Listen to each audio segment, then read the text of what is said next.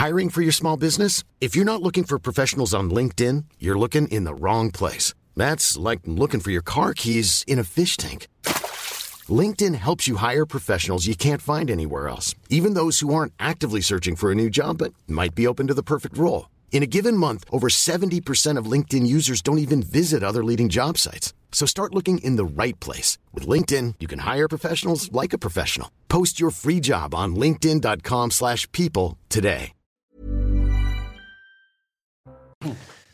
Bonjour à tous et bienvenue à l'heure des pros ce matin depuis Jules César et Brutus. C'est toujours la même histoire. Tout quoque mi fili. Toi aussi mon fils. Jacques Chirac et Nicolas Sarkozy, François Hollande et Emmanuel Macron et ce matin Marine Le Pen et Jordan Bardella.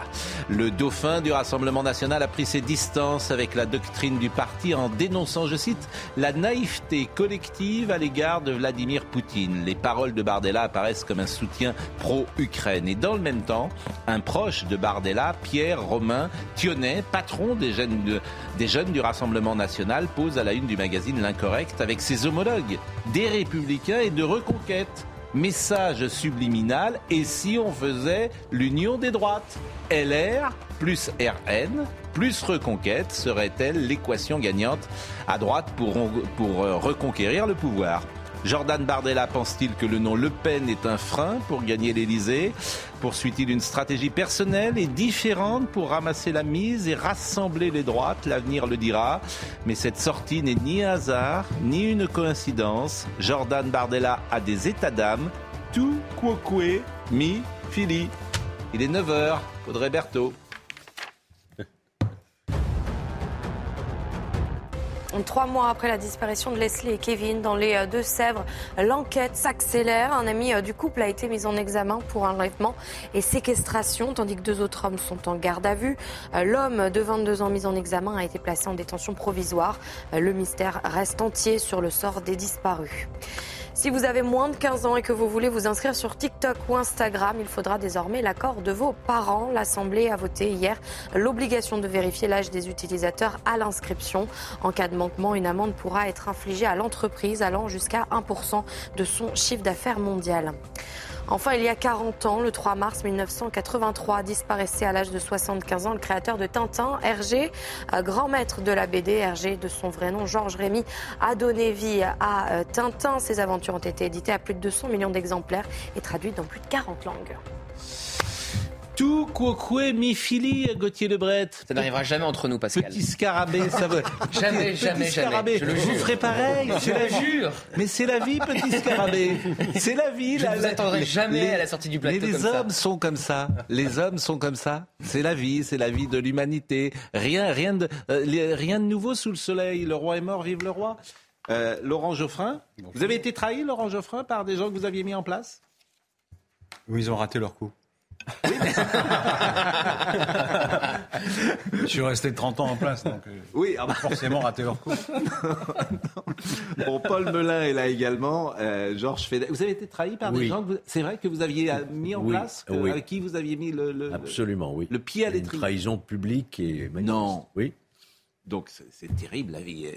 Oui, mais j'ai eu le dernier mot aussi. Ah oui, vous êtes Monte Cristo, oui. Ah ouais, je me suis vengé. ah, C'était une belle vengeance. C'est vrai, mais il faut pas se venger. Never explain, never bien, complain. Mais non. C'est romanesque la vengeance aussi. Oui, bah, euh, ah bah je vois que. vous y pensez déjà. plus tard, déjà dans 30 ans. Quand vous serez là et moi là, vous m'inviterez comme ça. Vous vous souvenez du vieux monsieur C'est drôle. Audrey, euh, Joseph Massescaron et puis Christian Gérondeau qui est essayiste et qui vient régulièrement nous voir. Le climat par les chiffres. Alors là, vous m'avez, là, vous avez dépassé les bornes, si j'ose dire. Moi, j'adore vous lire. Parce que, en gros, ce que vous dites, c'est le contraire de ce que dit tout le monde. Et euh, vous m'expliquez, on en parlera évidemment plus longuement tout à l'heure, que euh, sur les sept dernières années, dites-vous, chiffres à l'appui, sur les sept dernières années, euh, voilà ce que vous dites exactement, je vais le lire. les relevés marquent plutôt une légère tendance à la baisse de la température depuis sept ans sur la planète. Absolument, la température baisse depuis sept ans. Et ce qui est extraordinaire, c'est que le communiqué du GIEC qui a fait le tour du monde, je vous l'ai montré, vous l'avez entre les mains, a comme titre Faster Warming.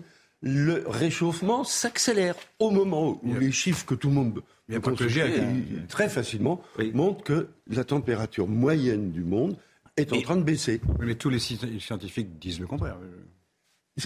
Non. Ah bah, si, Oh. Excusez-moi, si. euh, Oh là là, non, pas tous les scientifiques. bah oui, Il y en a évidemment, tous les marginaux, tous les de votre genre disent Ah oui, le non, mais bien entendu, compris. on- Non, mais quand on dit pas la même pardonnez-moi. chose que tout le monde. C'est comme les antivax, il y a des gens qui sont contre les vaccins. J'entends dire que l'année 2022 est la plus chaude de l'histoire. Comment dire, ce sont des statistiques, c'est un En. France, En France. En France, la France est un millième du globe. Donc en France, en revanche, il y a un réchauffement climatique. Mais- La température s'élève, je dis. Oui, En France, je- oui. Absolument. Alors où est-ce qu'elle baisse, par exemple? Où est-ce Eh qu'elle ben, ne par s'élève exemple, pas? elle, elle augmente plus dans l'hémisphère nord Oui. que dans l'hémisphère sud. Euh, l'hémisphère sud, elle ne connaît pas du tout le- les mêmes températures. Là, on parle de température moyenne, et c'est pas des chiffres qu'on invente, c'est des relevés officiels Oui. du GIEC. Simplement, le GIEC ne les publie pas. Et euh, ils alors, pas ça, du tout. nous, on peut Il y rien a un vérifier. complot de sûr, mais bon. 195 pays pour cacher la vérité, c'est ça la thèse. Le- bon, le- ça s'appelle le climat par les. Il faut savoir, La- la dans le GIEC, non, il faut dire une chose. Le GIEC, c'est pas un, c'est pas un groupuscule, c'est Ouais. 197 pays Mm. qui participent à, ce- à cette euh, agence de l'ONU. Oui, euh, tout Donc à vous, fait. vous m'expliquez que 197 pays mentent. Non, c'est Si, pas ce que je si, dis. si, vous dites, ils cachent les, les- Si, vous avez dit, ils cachent les données. Donc ils mentent. Il faut voir comment, si vous, le- comment fonctionne le GIEC. Vous avez des scientifiques, Oui, des vrais, alors on va parler, on qui l'a expliqué qui- 25 fois. qui Donc, fabriquent euh, des rapports, 1000 pages, 2000 pages, que personne ne lit. Mais si, il Et vous avez un noyau. Personne ne lit. Mais on peut pas les lire. Ils sont illisibles, ils sont Il y a pleins des de spécialistes qui les lisent et qui en, Non, qui en non, tirent. pas Mais si, du tout. Ça ne marche pas comme ça. Puis vous avez un noyau Mais si, ça marche comme de ça. responsables du GIEC qui, n'ont- qui produisent un texte que- qui, est- qui est le communiqué de presse qui dit le contraire des rapports. C'est noyauté. Il y a un complot, ouais. Mais Alors, c'est- oui, c'est Il y a un complot mondial. Non, non, Euh, c'est pas- c'est c'est pas- mondial. non, mais Monsieur Non, d'où La fameuse blague. question que je pose souvent le matin. D'où parlez-vous vous-même? Vous vous Quels pas sont vos titres et qualités pour euh, parler? Laurent, Mais non, mais c'est énervant. c'est énervant, vous c'est un débat qui a eu lieu il y a 20 ans. Et qui a toujours Non, lieu, mais, et qui va avoir dire, lieu. Allez-y, allez-y, Et qui va avoir là, lieu. Excusez-moi. Oui, bah oui, je veux dire, on invite Excusez-moi. monsieur, vous écoutez. vous- Yes. bon, quels sont vos titres et qualités pour Mes de titres et qualités. Bon, il se trouve que je suis, euh, comment dirais-je, ingénieur de formation, Mm. que j'ai dû écrire une demi-douzaine de livres sur le sujet, mais je suis pas seul. Il y a des académiciens de France, des Oui, académiciens des sciences. Il y a une... euh, Quel académicien de France à, à l'Académie des sciences, il s'appelle Vincent Cortillo, qui est l'ancien directeur de l'Institut du Globe, mais il y en a beaucoup d'autres. Et D'accord. c'est et c'est mondial. Il y a une pétition qui vient d'être signée. Ils viennent d'avoir 1500 signatures de d'académiciens des sciences, de professeurs d'université. Une pétition, elle est hollandaise d'origine, elle s'appelle Clintel. Tout le monde peut le voir. Le titre, c'est Il n'y a pas d'urgence climatique. Ça vient d'être signé par 1500 scientifiques. comment on peut dire Et qu'est-ce qu'ils ont fait? Ils l'ont écrit au secrétaire général des Nations Unies. Puisque c'est l'ONU qui- qui- Et qu'est-ce qu'ils ont eu comme réponse? Ils n'ont même pas eu d'accusé de réception. C'est quelque chose qui est bloqué. Excusez-moi, juste pour savoir, il faut bien comprendre. Vous avez dit euh, par vous-même que si globalement il n'y avait pas de réchauffement climatique, il y avait un réchauffement climatique dans le nord. Or, c'est bien l'hémisphère nord aujourd'hui qui nous préoccupe. On est bien d'accord Oui, mais là, je vous parle du titre du rapport du GIEC. D'accord, mais moi je vous parle juste parce que pour Mais qu'il n'y ait pas mais de. soyons pour qu'il y ait pas de- clairs. oui, mais Le je suis rapport clair du- justement dans ma question. C'est-à-dire, il y a bien un réchauffement dans l'hémisphère nord. Il y a un réchauffement sur une tendance longue. Oui. Bien entendu, d'une Voilà. année à l'autre. voilà, les climato-sceptiques niaient voilà. auparavant. Hein. Oui, une- ça je ne le nie pas. Non, mais les. Il y a un les climato-sceptiques changent de thèse en permanence. Non. Si, si, si, Ils ont commencé par dire que ça n'avait pas de réchauffement. Bon. Après, ils ont dit le réchauffement existe, mais il cas, n'est pas dû à l'homme. Et maintenant, ils trouvent d'autres arguments Écoutez, euh, qui, qui ne sont pas fondés. Monsieur pas fondés sur des, sur des on en climatologues. parlera. Hein. On pas en des parlera. climatologues en général. On en parlera tout à l'heure si j'ose dire, mais moi j'aime bien inviter, et je le dis sans arrêt, c'est ça, la liberté d'expression n'a pas de prix, et j'inv- j'invite régulièrement des gens qui ne disent pas la même chose que la doxa, et que le débat contradictoire se mette en place. Maintenant, on en parlera tout à l'heure. Ce qui m'intéresse ce matin, c'est la politique. Euh, et la politique, effectivement, avec Jordan Bardella. Parce est au que- salon de l'agriculture pour deux jours. parce que c'est pas neutre. Évidemment, euh, ce qui se passe n'est euh, pas neutre par définition. Euh, il est le dauphin. On est quasiment un an après la présidentielle. Il se rend compte peut-être que, c'est ce que je disais tout à l'heure, peut-être que le non Le Pen est un frein pour gagner l'élection présidentielle. Peut-être jamais le- le- les Français ne voteront ou n'éliront quelqu'un qui s'appelle Le Pen, et peut-être, bien sûr, prend-il ses distances? Alors, Est-ce qu'on peut émettre aussi l'hypothèse que, parce que tout le monde parle de la présidentielle, qu'avant il y a une élection qui va être extrêmement dure pour toutes les formations politiques, ce sont les européennes et que Jordan Bardella aussi pense aux européennes. Bien sûr. Sans doute. Bon, donc il bah a dénoncé la naïveté collective à l'égard de Vladimir Poutine et dévié donc de la ligne officielle avec un discours pro-Ukraine. Le RN est vent debout, visiblement. Euh, vent, debout, euh, non, je n'irai pas jusque-là. Euh, surtout que le RN, maintenant, est sous la main et sous la coupe de Jordan Bardella, puisqu'il en a pris la présidence. Effectivement, il y a eu friction, coup de froid sibérien, diront certains, avec Marine Le Pen, qui, après la tribune dans l'opinion de Jordan Bardella, a répliqué dans une lettre aux Français où elle dit en ce qui me concerne, elle a la formule en ce qui me concerne, comme si elle lui répondait, eh bien qu'elle privilégie une position de non-alignée avec l'indépendance de la France. Je continuerai à porter inlassablement le message d'indépendance et de paix qui fut, je le crois, l'honneur de notre patrie. C'est Marine Le Pen qui a répondu immédiatement. C'est pour ça que c'est hmm. Entre nous parfois, on appelle ça de la popole. Exactement. Mais là, c'est quand même intéressant de décoder. Il y a une question de fond. Bon, euh, euh, Philippe Olivier, tout le monde ovationnait la Troisième Guerre mondiale. Moi, je n'ai pas envie de me prêter à cette hystérie collective. Est-ce qu'on a envie de mourir pour Danzig? Alors là, il faut faire une explication. Qui est Philippe Olivier? Philippe Olivier, c'est un conseiller spécial euh, de Marine Le Pen, qui est aussi député européen. Et quand il dit tout le monde applaudissait la Troisième Guerre mondiale, c'était dans les colonnes du JDD, ça faisait référence aux députés européens qui applaudissaient Volodymyr Zelensky, et notamment les députés européens du RN. Mm sous la euh, coupe de Jordan Bardella qui leur a dit il faut applaudir Volodymyr Zelensky. Et ça n'a pas plu à Philippe Olivier qui fait une référence à Marcel Déa, collabo euh, socialiste, qui se posait les mêmes questions en 1939 et qui n'était pas pour entrer en guerre avec l'Allemagne. Bon, est-ce que je peux vous montrer, avant de vous donner la parole, de donner tous les éléments pour voir la friction qui peut exister ou euh, les différences? La une de l'incorrect. L'incorrect, c'est un journal, je pense que tout le monde ne le connaît pas. Mais comment? D'extrême droite. Est-ce que Libération est un journal d'extrême gauche quoi? Faut arrêter. Je Moi j'en ai marre. Arrêtez de dire que. Mais arrêtez de dire que. est animé par des gens qui ont des. Mais arrêtez de dire que tout le monde est d'extrême droite quoi. C'est insupportable. Mais l'incorrect. Pourquoi vous vous dites ça d'abord que l'incorrect Parce que c'est vrai. Alors qui est d'extrême droite dans l'incorrect? Non mais j'ai lu ce journal. Mais qui? Vous avez lu qui? Non, mais j'ai lu, je connais pas le nom. Euh, bon, bah, vous connaissez pas, donc vous un journal. Voilà, si, bah, je le connais je l'ai lu. Mais alors, quels sont les journalistes qui sont d'extrême droite Vous les accusez. J'ai lu le texte. Mais, mais qui, qui sont-ils Vous les accusez, c'est grave. Il suffit de le lire. Un journal, ça se lit. Eh bien, eh bien, quels sont les journalistes qui sont d'extrême droite dans ce journal Je ne connais pas leur nom. Bon, j'ai lu le texte. Alors, vous faites des lettres. Lisez, vous n'avez pas lu le texte. En tout cas, c'est un journal qui prône l'union entre le Rassemblement national, Reconquête et les Républicains. L'incorrect, l'incorrect. Et c'est intéressant, cette une. Bon. Enfin, à la une de ce journal, vous avez Guillaume euh, Cararion, qui est le président des jeunes des Républicains.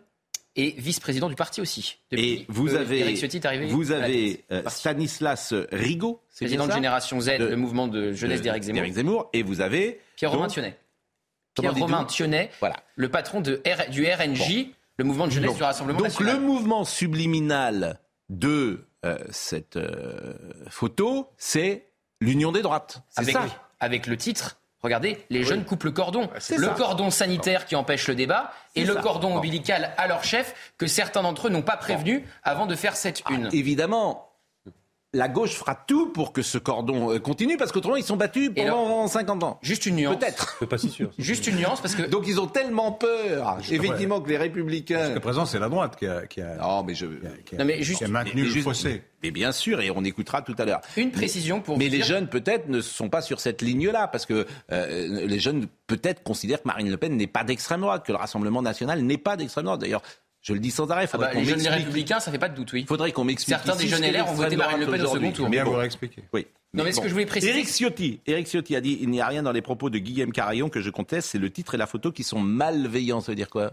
Alors, effectivement, euh, Guillaume Carayon juge le titre fallacieux. Je le cite, je l'ai contacté au téléphone au moment où cette une est parue, parce qu'il dit qu'il est contre l'union des droites euh, dans l'interview, enfin contre. Mm.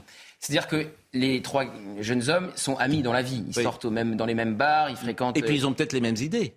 Sur 90% des sujets. Il suffit de lire bah, l'entretien. S'ils ont les mêmes idées, il faut, mieux qu'ils s'associent. C'est plutôt logique. Alors, ils ont des divergences sur les retraites, notamment. C'est-à-dire que mm. Guillaume Carayon et Stanislas Rigaud sont pour la réforme des retraites portée par Emmanuel Macron. Mm. À l'inverse, Pierre Romain Thionnet du Rassemblement National, ça ne vous, ça ne vous étonnera pas, mm. euh, est contre. Mais effectivement, ils sont d'accord sur la plupart des sujets. Il suffit de lire l'entretien pour s'en rendre compte. Après, ce concept d'union des droites porté par Eric Zemmour pendant la campagne présidentielle mm. est rejeté par Marine Le Pen et Eric Ciotti et, c'est pour, ça que c'est intéressant de voir ce que, que Bardella ne paraît pas tout à fait sur cette ligne-là il laisse un peu d'ouverture sur l'idée de l'union des droites. Il reprend pas le concept, mais je vous rappelle que Jordan Bardella, on en avait parlé ensemble pendant la campagne présidentielle, Pascal Pro, il avait proposé à Stanislas Rigaud mm. d'être candidat RN et donc de devenir potentiellement député du Rassemblement national. C'était plus du débauchage que l'union des droites. Euh, Georges Fenech qui a connu euh, jadis euh, les LR et le FN. Est-ce que vous diriez aujourd'hui que l'homme des républicains que vous étiez, est-ce qu'il y a des passerelles aujourd'hui avec le RN alors qu'il n'y en avait pas avec le FN Il y a toujours eu une, ligne rouge, moi je me souviens très bien, depuis, depuis Jacques Chirac. C'était voilà. Bien compris ma question. Et, est-ce qu'aujourd'hui c'est différent Et je l'ai connu, non, je crois qu'il y a toujours, de mon, point, de mon point de vue. Qu'est-ce qui vous différencie Qu'est-ce qui différencie selon vous aujourd'hui les Républicains du Rassemblement national sur un point? D'abord, c'est pas la même histoire. Déjà. Non, mais attendez, c'est important l'histoire. C'est important. On n'a pas le même histoire, Georges. Hein, on n'a pas le même héritage. Oui, mais le fait même de dire ça montre que vous n'avez pas beaucoup de différence aujourd'hui sur les. Moi, bah ce que je voudrais, c'est que vous me disiez, bah, là, tel alors, sujet. Alors, le sujet d'actualité, les retraites. économiquement, ça n'a aucun sens de vouloir revenir à la retraite à 60 ans. Mais c'est d'extrême droite de la retraite à 60 ans? Comment? C'est d'être d'extrême droite. non, mais vous demandez des différences. Oui, mais c'est pas une ligne rouge. Ça, c'est pas une ligne rouge. Vous voyez, c'est pas une ligne rouge de ne pas être d'accord sur la retraite. Oui. Il me semble. C'est simplement une différence d'appréciation sur un sujet euh, économique ou social. Sur tous les sujets économiques. Voilà. Parce que c'est sur tous les sujets économiques. Est-ce qu'il y a un sujet, par exemple, sur immigration, vous n'êtes pas d'accord? Est-ce que sur euh, il y a des sujets sur lesquels vous n'êtes pas d'accord? je, je, dis que c'est quand même tous les sujets économiques, ce qui n'est pas rien. Oui. Non, mais paradoxalement, ce qu'il faut que les personnes entendent, c'est que il y a incontestablement des passerelles chez les Républicains, à la fois et, parfois chez les mêmes personnes, à la fois avec euh, disons, euh, une, une frange de la Macronie, et en même temps avec les troupes de reconquête. En revanche, en revanche, le Rassemblement national, je dis ça pour les dirigeants et les parlementaires des LR, est toujours considéré comme de l'autre côté.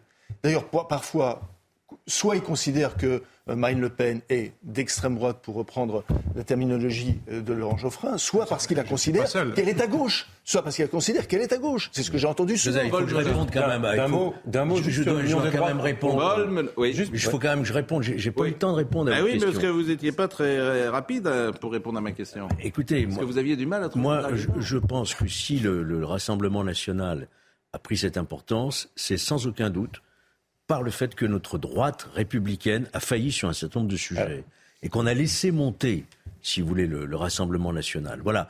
Il n'y en a qu'un qui a réussi à, mettre un petit peu sous le boisseau, c'était Nicolas Sarkozy. Mm. Pourquoi? Parce qu'il parlait d'immigration, parce qu'il parlait de sécurité, qu'on avait tendance à abandonner ces sujets-là. Il se faisait lui-même traiter d'extrême droite quand il en parlait. Eh oui, mais Sarkozy n'est pas d'extrême droite, voyez-vous? Mais voilà, vous me dites euh, la différence. La différence, c'est qu'il y a un moment, il faut qu'on parle un langage de vérité. Paul Melun et après... J'ai euh, pas tout à fait le même diagnostic que vous, Georges, sur la montée du Rassemblement national. Je pense précisément que la stratégie de Marine Le Pen de sortir du clivage gauche-droite et donc de cette idée d'union des droites est précisément ce qui a permis à Marine Le Pen de se hisser aussi haut dans les dernières élections. Marine Le Pen, aujourd'hui, est dans une logique, dans le grand combat entre mondialistes et euh, nationaux, ce qui est une recomposition du clivage qui a cours dans un certain nombre de pays, notamment en Europe, notamment sur la plupart des grands nationalismes ou des populismes européens. Vous ne pouvez pas les classer à gauche ou à droite. Ils sont euh, pour la souveraineté nationale et c'est très difficile de les classer. Et je pense en cela que la stratégie d'union de droite ne prendra pas aux yeux des électeurs de Marine Le Pen, dont beaucoup d'entre eux ne se revendiquent pas de droite,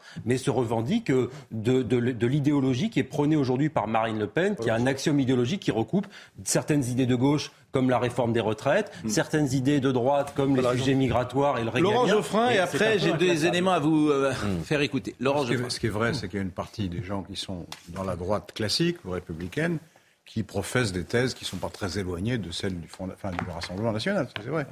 Est-ce que tout le parti est d'accord pour, euh, pour se, se, coaliser avec le C'est quoi les thèses Moi, j'ai toujours du mal. C'est quoi les thèses Vous me demandez ce que c'est. C'est quoi les thèses de Marine Le Pen? C'est l'obsession de l'immigration. Oui. Mais tout le monde aujourd'hui parle d'immigration. Tout le monde n'est pas obsédé par l'immigration. Bah, pourquoi vous dites Tout le monde a une politique sur l'immigration, bien sûr, tout le monde en parle. Ben oui, parce que c'est un fait marquant. Mais oui, mais le mot obsession, il n'est pas justifié. Pourquoi obsession C'est mon mot, euh, c'est pas le vôtre, c'est le mien. Voilà, donc vous me posez une question, je vous réponds. Mm. donc l'obsession de l'immigration, mm. l'obsession de l'identité nationale, mm. Et qui va ensemble. Nicolas Sarkozy a fait un grand débat sur l'identité nationale. L'idée, mais justement, c'est pour ça. ça montre il, a repris, euh, il a repris certaines idées, mais de manière très édulcorée, puisqu'il n'en a pas fait une politique. Et en quoi est-ce mal de parler de l'identité nationale C'est ça que je mal. comprends. Et même si on est obsédé par l'identité nationale, où est le problème Vous n'avez vous pas envie de défendre la France, ses valeurs, mais son je, histoire je Moi, je peux être. On peut. Pourquoi c'est pas on comme ça qu'on la défend. Mais pourquoi on ne serait pas obsédé par la, culture française C'est pas en fermant les frontières. Laissez-moi terminer. Mais oui, mais c'est pas en fermant les frontières, c'est pas en désignant les étrangers comme les boucs émissaires de tous les problèmes français. C'est ça mm. le Rassemblement national. C'est-à-dire, il y a un vaste problème en France, c'est l'immigration qui est responsable de la plupart des maux mm. qui, nous touchent. C'est ça leur, discours permanent. C'est pas ce sentiment qui a dit ça. Et, quant à l'identité nationale, je, voudrais, terminer. terminer, mais oui. L'identité, en deux, en deux mots, je vais pas très long. L'identité nationale, c'est une, vision fixe. C'est-à-dire, on, est français, mm. et puis euh, ça bouge pas. En gros, tout, tout apport étranger est louche est dangereux. C'est le grand remplacement, c'est la, la, corruption de l'identité nationale. Mais sur l'immigration, c'est le fait que oui, bah, oui, bah, c'est ça, c'est ça. Les, quand Georges Marchais disait euh, qu'il fallait mettre fin à l'immigration légale et illégale, il était d'extrême droite. Troisième, Georges troisième critère. Quand il envoyait les bulldozers. Troisième critère. Quand François Mitterrand parlait quasiment de réimmigration en 88, il était. Je parle d'un ensemble de. Terminé, Laurent. Je parle pas d'une idée particulière. Terminé. Terminé. Oui, l'obsession de l'immigration. Marchais n'était pas obsédé par l'immigration, c'est pas vrai. Il a fait des mesures. On reprendra ses discours dans les années 70. Terminé, Laurent. Terminé. Je termine et, par ailleurs une, obsession de comment dire de l'autorité ou de la sanction, de la répression en matière euh, criminelle ou en matière de délinquance. C'est trois. Parce que, un, évidemment, il y a d'autres gens qui parlent de délinquance, il y a d'autres gens qui demandent des sanctions. Et ça, c'est Oui, ça définit l'extrême droite. De vouloir l'autorité, c'est l'extrême droite. Et la preuve, d'ailleurs. Donc l'autorité, l'identité nationale, ça, c'est l'extrême droite. L'obsession, le fait d'en faire, le fait de faire passer l'identité nationale avant toute valeur. Bah c'est bah oui, normal. L'extrême droite, c'est renverser la République. Euh. On peut appeler ça le nationalisme, si vous voulez. C'est pareil. Alors, et, et, tous les Américains le font, mais si vous m'interrompez à chaque fois, c'est pas possible. Mais oui, mais vous aurez le temps de parler. Ne vous inquiétez pas, il reste une. heure. oui, non, mais et je termine en disant que les liens, c'est pas du tout daté. Mais si c'est aujourd'hui, je parle d'aujourd'hui, je parle pas d'il y a 20 ans. votre vision du Rassemblement national est totalement datée. Bon, pas du tout. C'est vous qui vous trompez. Si, c'est vous qui vous trompez. Et je termine en disant que je termine, je termine en disant que euh, euh, il est très clair que les liens mm. internationaux mm. Du, Rassemblement national sont mm. avec aussi des partis d'extrême droite. Bon. Avec Trump, avec Bolsonaro, Est-ce que vous pouvez me permettre... avec Poutine, oui, mais avec compris. Orban, d'accord. avec l'extrême droite autrichienne. J'ai compris. Voilà, je, peux me permettre une remarque. Je peux me permettre une remarque. je comprends que vous, soyez à 1,7% dans ce pays. C'est votre avis bah, Je comprends, parce qu'avec ces discours-là... pourquoi le Front National n'a jamais gagné une élection nationale et pourquoi il n'a jamais réussi à s'allier avec la droite? Pourquoi est-ce que la droite française ne s'est pas alliée avec le Rassemblement national ah ben. C'est parce qu'elle considère la droite qu'il est ah ben. d'extrême droite. Ah ben ça, justement. Ça, c'est une bonne question. Mais oui, mais vous, devriez vous demander pourquoi. Ah ben, on peut en parler pendant des heures. Parce considèrent que leur programme est trop extrême. On peut en, on... en parler pendant des heures. Alors, je voudrais qu'on écoute des réactions, parce que là, on a parlé, et on a, c'était intéressant d'ailleurs. Je voudrais qu'on écoute par exemple Robert Ménard, qui juge ce qui s'est passé entre Bardella et Marine Le Pen et ce qui va se passer. Écoutez-le. Oui, il prend ses distances par rapport à une histoire qui est celle de son parti. Que Marine Le Pen lui ait répondu comme ça, ça dit à quel point, d'abord, pour ceux qui pensent un instant qu'elle ne sera pas candidate, ben, mhm. C'est une douce plaisanterie. Et d'autre part, qu'elle est la patronne. Elle est la patronne et elle entend le faire respecter. Je trouve que c'est bien qu'il ait osé dire ça. Il rentrera dans, dans, les rangs comme, dans le rang comme tous les gens du Rassemblement national sont toujours entrés dans le rang. Bon, ça c'est le premier passage. Deuxième passage que je voulais vous faire écouter, c'est Gilbert Collard du Rassemblement national, pareil, euh, de Reconquête. Ancien, il n'y est plus. Il n'y est plus. Il n'est plus à Reconquête. D'ailleurs, il a vivement critiqué Eric Zemmour et il demande à Eric Zemmour de laisser sa place à Marion Maréchal. Voilà. Mais Gilbert Collard, Gilbert Collard, est libre avec toi. Il y a un parallèle à faire entre Robert Ménard et Gilbert Collard. C'est les deux tontons flingueurs et chacun règle ses comptes, l'un avec le RN et l'autre avec Reconquête. Écoutez euh, Gilbert Collard. Il y a longtemps qu'on l'a pas reçu d'ailleurs. Tiens, Gilbert Collard. On va l'inviter euh, bientôt. Écoutez-le. Il faut qu'elle prenne la place de Zemmour. D'accord. Ah ben maintenant, faut c'est le prochain qui arrive. Non, mais non, parce que soyons clairs, il a, il a, il a un destin d'écrivain, lui. Il a un destin de, de, de, Mais il n'est pas fait pour diriger un parti politique. Il a tout raté, Éric Zemmour, euh, Gilbert Collard ouais, je pense qu'il a tout raté. Et pourtant, vous êtes parti chez lui, hein Oui, mais en même temps, je dire, euh, en même temps, il reste l'intellectuel que, que, que j'apprécie et que, et, et que j'admire. Hein. C'est une magnifique intelligence. Il faut qu'il continue à écrire, il faut qu'il continue à penser, euh, mais il faut qu'il y ait un autre porte-étendard. Mais, c'est un garçon euh, gentil, euh, beaucoup plus gentil qu'on ne le croit, mais, mais, mais, pas fait pour ce monde, quoi, vraiment.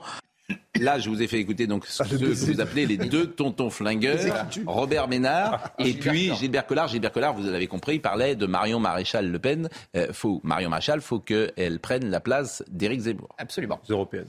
Bon, bah écoutez, on va marquer... européennes à la tête du parti. On, va marquer, parce que Marion Maréchal une pause. sera vraisemblablement la tête de liste reconquête aux européennes. On va marquer une pause. vous remarquez que Bardella conteste la position antérieure du Rassemblement national sur Poutine. Sur la Russie. C'est ce qu'on vient de dire tout Poutine. Bah Après, vous allez m'expliquer qu'ils ne sont pas d'extrême droite mais c'est pas sérieux. il y en avait à gauche. Vous n'êtes pas sérieux comme analyste. Mais, hein. mais, mais, ils sont pas d'accord entre eux, c'est ce qu'on a dit tout à l'heure. Juste une question, Laurent. Euh, est-ce que Mélenchon n'avait pas cette même position ah ben, lui, Est-ce qu'il vous, a échappé, est vous a échapé que Bardella, qui précisément, qui précisément est plus identitaire. Je n'étais pas aperçu, c'est vrai, vous avez raison. Allez, la pause. politique, c'est bien connu. Bardella, qui précisément est identitaire, soutient l'Ukraine. C'est bizarre quand même. Comme Giorgia Meloni en Italie. Ça rentre pas dans vos cas. sur des bases. Ça ne rentre pas, pas sur les mêmes bases. Mais bien sûr que euh, ça rentre mais pas non, dans vos c'est pas bien sûr que si. Euh, c'est pas sur les mêmes bases. Lisez le, Mélenchon est bêtement anti-américain. Mm. Marine Le Pen est identitaire. Et, elle, soutient Poutine parce qu'elle elle voit en elle un modèle de société. C'est pas le cas de Mélenchon. La pause. Je vous signale que l'incorrect est financé par exemple par Charles Becbédé. Et, euh, et, une personne qui s'appelle Laurent Méchert, qui est membre de l'Avant-Garde, qui est un think tank de l'ancien ministre Charles Millon qui en son temps avait fait alliance avec, le Front National pour gagner les élections régionales. Il a été lancé en septembre 2017 par des personnalités de droite. Il comprend de nombreux proches de Marion Maréchal, tels que Jacques de Guillebon, directeur de la rédaction, du tout. et éditorialiste. Il est plus. Euh, Bon, euh, voilà, Arnaud Stéphane, qui est un ancien attaché de presse parlementaire, des proches euh, d'hommes politiques comme Damien Rieu, Génération Identitaire, Bruno... Damien Rieu qui est chez Zemmour. La vous me dites, il n'est pas d'extrême droite, le journal. Non, mais vous venez vous-même de faire la démonstration. Je, lis, je donne des informations aux, uns aux autres. Vous, voilà. Non, non, j'avais les mêmes. Je, bah, vous, ai, je vous ai demandé. Vous je vous ai dit que Jacques de Guibon n'y était plus. Jacques, de, Guibon a quitté le journal L'Incorrect parce qu'il trouvait que la ligne. La pause, je suis très en retard. Soyez gentil. Un peu de discipline et d'autorité. Il a lui donné une information. Audrey Berthaud nous rappelle les titres du jour. L'affaire Pierre Palmade, aucun contenu pédopornographique n'a été euh, retrouvé dans les supports informatiques de l'humoriste. On vient tout juste de l'apprendre. Des investigations étaient menées par les enquêteurs sur le matériel informatique de Pierre Palmade. Pierre Palmade qui n'a pas encore été entendu dans cette affaire en raison de son état de santé. Il n'y aura pas de match de football ce week-end dans les Bouches du Rhône. Cette décision a été prise suite à l'agression d'un arbitre blessé à la tête par un joueur euh, dimanche dernier dans la commune de Saint-Mitre-les-Remparts, près de Marseille. La victime a déposé plainte, tandis que l'agresseur présumé, le capitaine de l'équipe de Châteauneuf, a été placé en garde à vue. Et puis des perquisitions sont en cours à la gare de Larissa en Grèce. Une collision meurtrière a eu lieu mardi soir entre deux trains. Une enquête sur les causes de l'accident est en cours. Au moins 57 personnes ont perdu la vie. Le gouvernement a fait hier son mea culpa sur les défaillances chroniques du réseau ferroviaire du pays. Et puis Audrey, vous ne le direz pas vous-même parce que vous êtes trop délicate, bien sûr, mais bon anniversaire à Monsieur Berthaud Père. Ah. Hein, évidemment. Très bon anniversaire à mon papa. Bah, exactement. c'est important le reste, vous savez. Bon. Euh, il doit être très fier de vous en tout cas, et ça c'est l'essentiel. Euh, on va écouter Jacques Chirac, puisqu'on on va écouter euh, d'où vient la droite, parce qu'en fait la droite vit depuis 86, 81 c'est-à-dire que le, Front National sort en 84 avec les élections européennes, fait 10%. C'est une déflagration. Et en 86, il a un groupe à l'Assemblée nationale. Il rentre à l'Assemblée nationale. il rentre à l'Assemblée nationale, et puis euh, il y a un cordon. Grâce à Mitterrand. Grâce à François Mitterrand. à cause. Ça ne nous a pas échappé. Et il y a un cordon sanitaire, et depuis, effectivement, il y aurait pu avoir des passerelles, parce qu'il y avait quand même quelques points communs, disons-le, entre euh, la, droite en fait, il y aurait pu avoir des passerelles comme il y a des passerelles entre euh, le PS et le PC. Où il y avait. Oui, mais il y, a, eu la fracture de, la guerre détail, et la fracture de l'Algérie. C'est ça l'origine historique. Ah oui, l'Algérie, oui, oui, mais bon. Et de la guerre. Je pense que le détail a beaucoup pesé. Le détail a. Et, il y avait l'antisémitisme affleurant permanent de Le Pen qui était euh, un obstacle. Alors écoutez ce que dit Jacques Chirac. C'est une archive de 1995. Euh, il vient de gagner le premier tour de l'élection présidentielle. Il est en tête et euh, Jean-Marie Le Pen est qualifié pour le deuxième tour. Et il n'y aura pas de débat. Il n'y aura pas de débat. 2002. Le second tour, vous avez 95. 2002. On est en 2002, excusez-moi. Donc, euh, vous allez écouter et Jacques Chirac et Jean-Marie Le Pen pour dire d'où on vient, précisément. Pas plus que je n'ai accepté dans le passé d'alliance avec le Front National, et ceci quel qu'en soit le prix politique.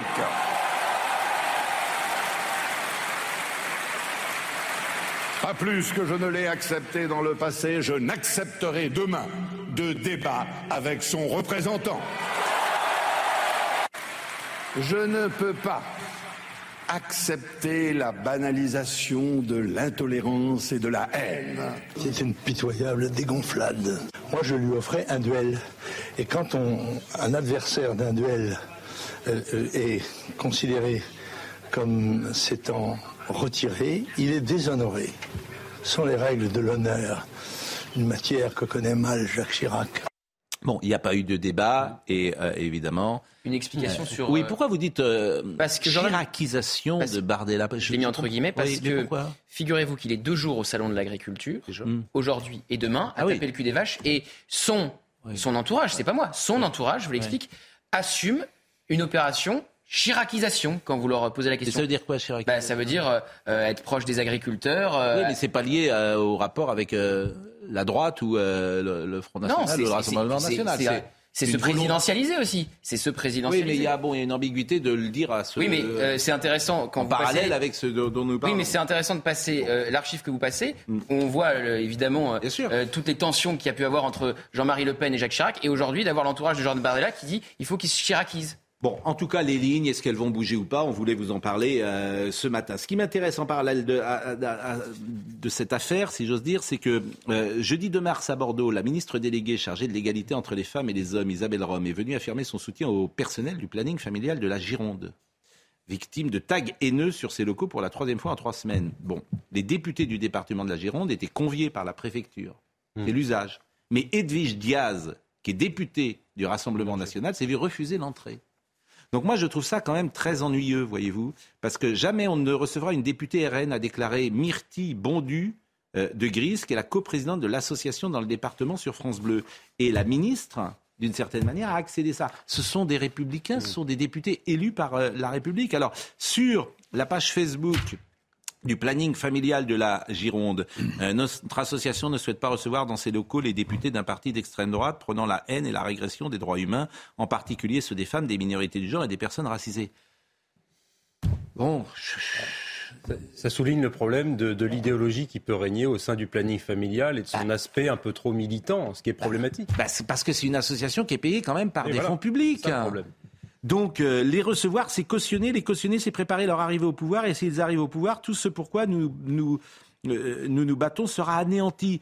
J'ai pas le sentiment, disons-le, que le Rassemblement national prône la régression des droits humains.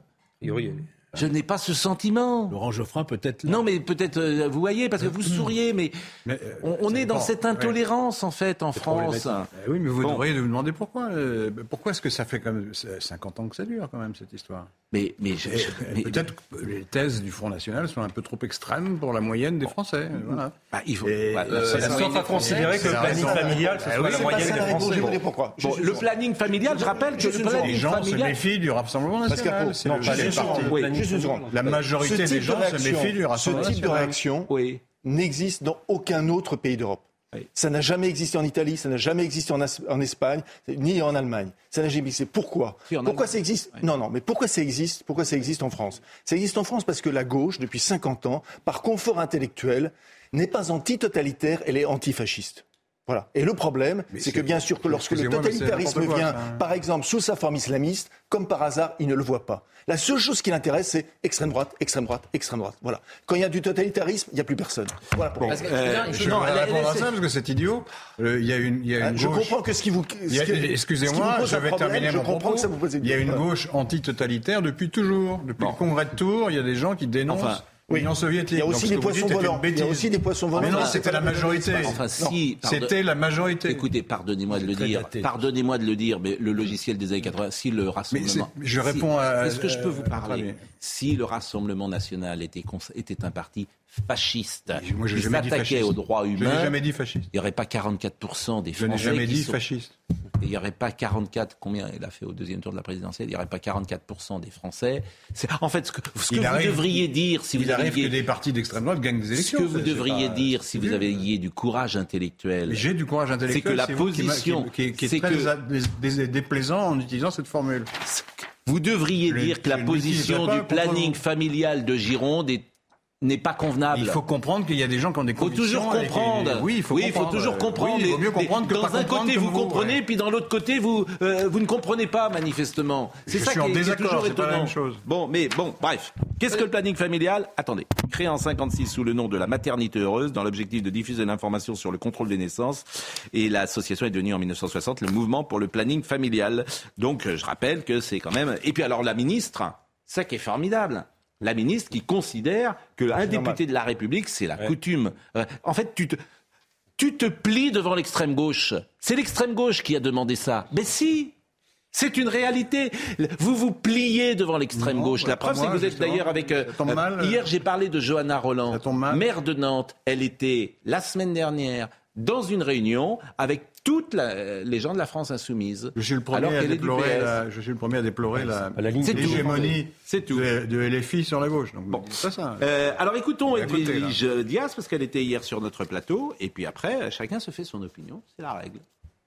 Moi, il était hors de question que je me taise euh, vis-à-vis de, de, ce mépris euh, des usages républicains, je dirais même de leur violation. Donc je tenais à être présente euh, et donc au moins on a vu plusieurs choses. On a vu que un ministre est capable de s'aplatir euh, devant des injonctions d'une association politisée. Et donc on peut se poser la question du poids euh, de ces associations, des pressions qu'ils sont en mesure euh, d'exercer sur des membres du gouvernement. nous, nous, condamnons sans aucune ambiguïté les dérives wokistes du planning familial. pour autant, quand dans les collectivités locales dans lesquelles nous siégeons, il y a des subventions qui sont votées en faveur du, planning, du planning familial, nous, dès lors qu'elles vont dans le bon sens et dès lors qu'elles viennent en aide à des personnes en détresse, euh, nous votons euh, pour ces subventions. En fait, ce qui est sidérant, c'est qu'on vient de voir une séquence pendant un mois où la France insoumise euh, s'est conduite, pour faire court, n'importe comment dans l'hémicycle, n'importe comment. Vous avez un Rassemblement national qui a fait preuve comment dire, d'une certaine qualité de tenue dans l'hémicycle, et vous avez euh, un espace médiatique qui considère que... Tout, le monde l'a dit, ça. Hein. oui, mais vous avez un, espace médiatique qui considère que le Rassemblement national, ce sont des fascistes, même dans Libération, ce sont des fascistes, et les gens de la France insoumise, on peut discuter avec eux. Bon, bah écoutez, très bien. Ce que vous dites là, tout le monde l'a dit.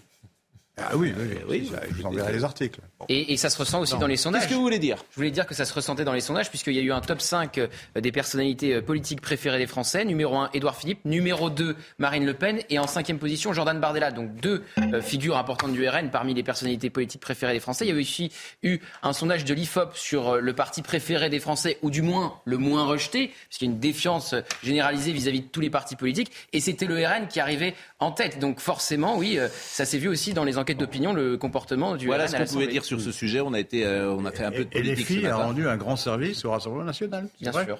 Ça, c'est sûr. En tout cas, l'exemple du euh, planning familial, ce n'est pas convenable.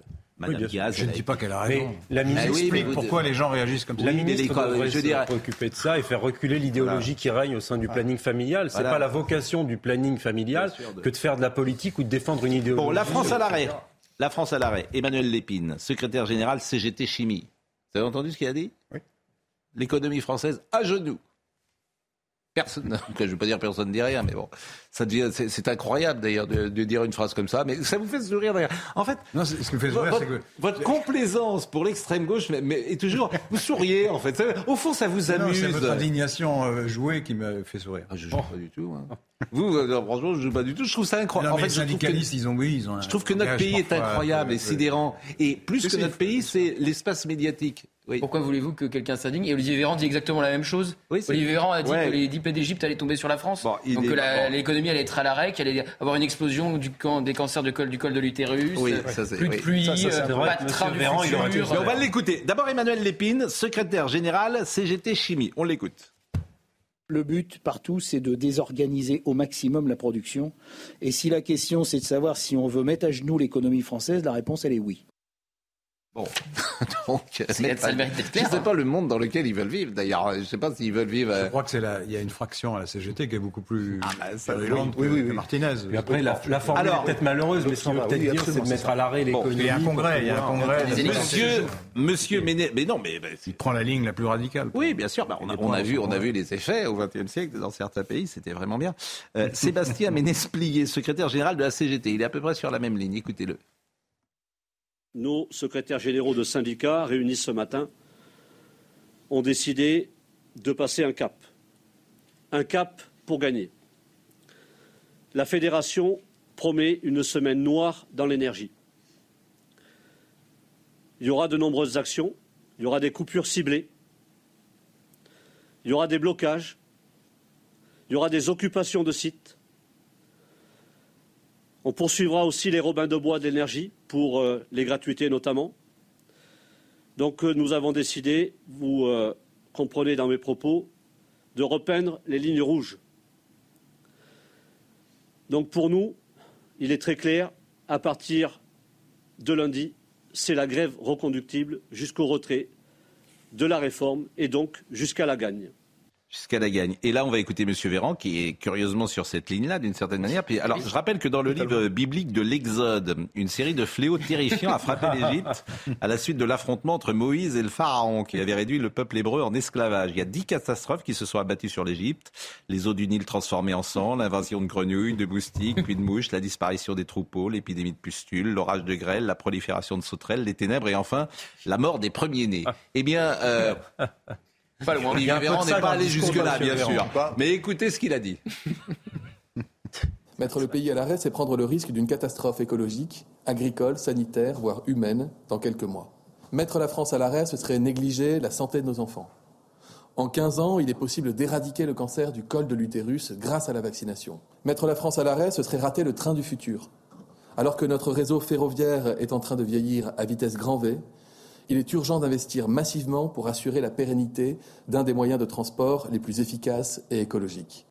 Bon, la, là, de l'utérus, c'est Non, et puis c'est du, du, pur cynisme. Il fait ça parce qu'il a envie de mettre le feu aux poudres vis-à-vis des syndicalistes. Enfin, il ne faut pas être dupe, je pense, sur les intentions de M. Véran, qui a envie de cliver. Et c'est une stratégie un peu classique. Donc après, il ne faut pas s'étonner des déclarations des syndicalistes face à un gouvernement qui est mutique et face à M. Véran qui, avec la morgue qu'on lui connaît, euh, prédit le chaos face aux Français. c'est totalement irresponsable. Il y en a marre qu'on brandisse des peurs comme ça à chaque fois. Euh. Non, mais je c'est la stratégie Véran.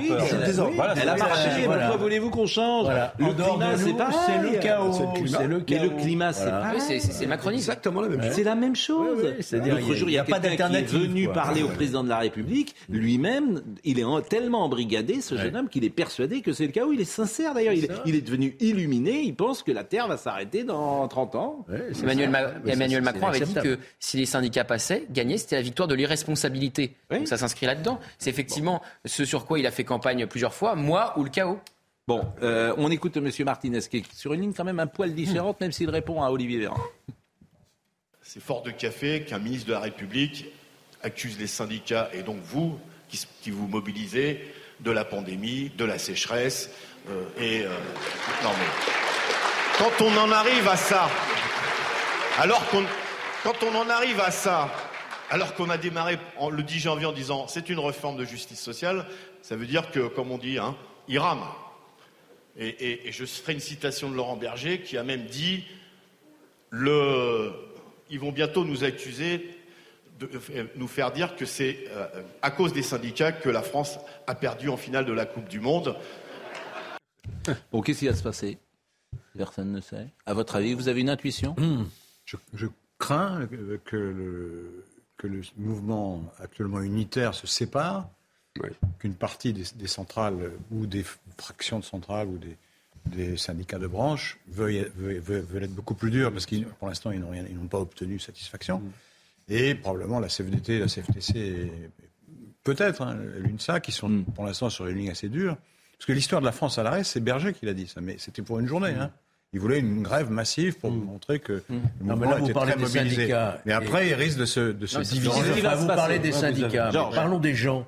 Vous croyez que les Français qui souffrent aujourd'hui de l'inflation, qui souffrent de ne pas pouvoir se nourrir, qui ont peur, euh, qui ne peuvent pas se chauffer, etc., vont accepter que les syndicats mettent la France à genoux non, encore plus. pas sûr du tout. Je ouais, c'est ça. En tout cas, pour je, le je moment, dis que ça les le, enquêtes d'opinion, ils sont ça, plutôt ça derrière ne les pas. Ça, Georges, c'était le pari du gouvernement depuis Oui, mais le départ, le- et ça n'a pas eu lieu jusqu'ici. le Mais. Georges, je, je suis pas sûr, hein, parce que vous ne voyez pas les- une partie euh, des Français Bah oui. qui, euh, vous allez en voir un Mars rouge en plus. Vous savez de combien euh, euh, l'inflation, quand vous faites vos, vos- vos courses, je ne sais pas si vous les faites, Oui. entre le 1er janvier 2022 et ce que sera le 1er juillet 2023, votre yaourt, votre yaourt, Sur l'alimentaire, c'est pas vous l'aurez 14%, je sais. il aura pris 25% votre D'inflation, je sais bien. en 18 mois. Bah, vous savez Et bien. vous croyez oui. qu'en mettant la France à genoux, on va Ah, je pense faire qu'il y en a baisser l'inflation? Je pense que non, mais je pense qu'il y a des gens aujourd'hui qui, lorsque tu leur dis que tu vas bosser jusqu'à 64 ans et qu'ils gagnent euh, 1000 euros euh, par mois ou 1200 euros euh, par mois,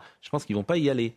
Et dans cette retraite, ce qui manque, c'est pour ceux qui sont le plus en difficulté. C'est pas pour les cadres d'État, mais on l'a dit. Et puis les gens se 25%. On va mobilisent marquer pas une que pour pause. les retraites, ils se On va mobilisent recevoir Frédéric Tadei. Bon, petit scarabée.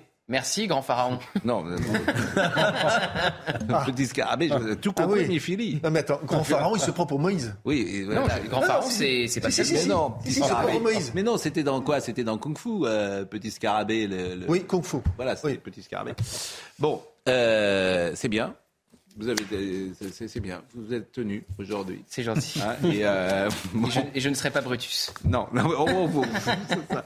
on ne sait pas. on ne sait pas. Sourire, Mais c'est terrible d'ailleurs. C'est l'histoire humaine. hein. Bah, c'est la politique. Emmanuel Macron a été Brutus par rapport à François Hollande. Eh oui. Ah bah, vous Et avez un vous- ami. et vous-même, vous avez. Alors, on dit toujours, est-ce que vous vous avez trahi un de vos chefs, un de vos patrons, un de vos Ah non, mentors moi, c'est pas mon genre. Ah oui, bah, vous connaissez quelqu'un qui dit je suis un traître? Moi, j'en connais bah, pas. Ne me posez pas la question si vous pensez que je vais mentir. euh, Non, mais peut-être que, que des gens. euh, D'ailleurs, Non, il j'ai est pas là souvenir, et, il a voulu vous parler. Il va rentrer. Le rideau va s'ouvrir. Le rideau va s'ouvrir. Non, mon patron, c'était Serge Julie, je ne l'ai pas trahi. Je Ouais. me souviens, il est parti, mais j'étais pas là. Hmm. Et mon autre patron, c'était Jean Daniel, j'étais ami- avec lui. euh. Bon, c'est bien. Bah, vous voyez, vous n'êtes pas complètement mauvais. Pas totalement. bon. Vous pouvez, vous pouvez rester sur ce plateau. Pour vous, pour vous, je ne vous garantis rien. C'est bien parce que vous avez de l'esprit. Et il est honnête. C'est c'est- Honnête. c'est ça qui est beau. L'esprit, l'esprit a le droit de, de venir à cette table. Bon, on reçoit Frédéric Tadei dans une seconde parce que vous le savez, il a rejoint notre chaîne euh, le samedi et le dimanche. Et il est à l'antenne et il va nous parler euh, du pourquoi du comment.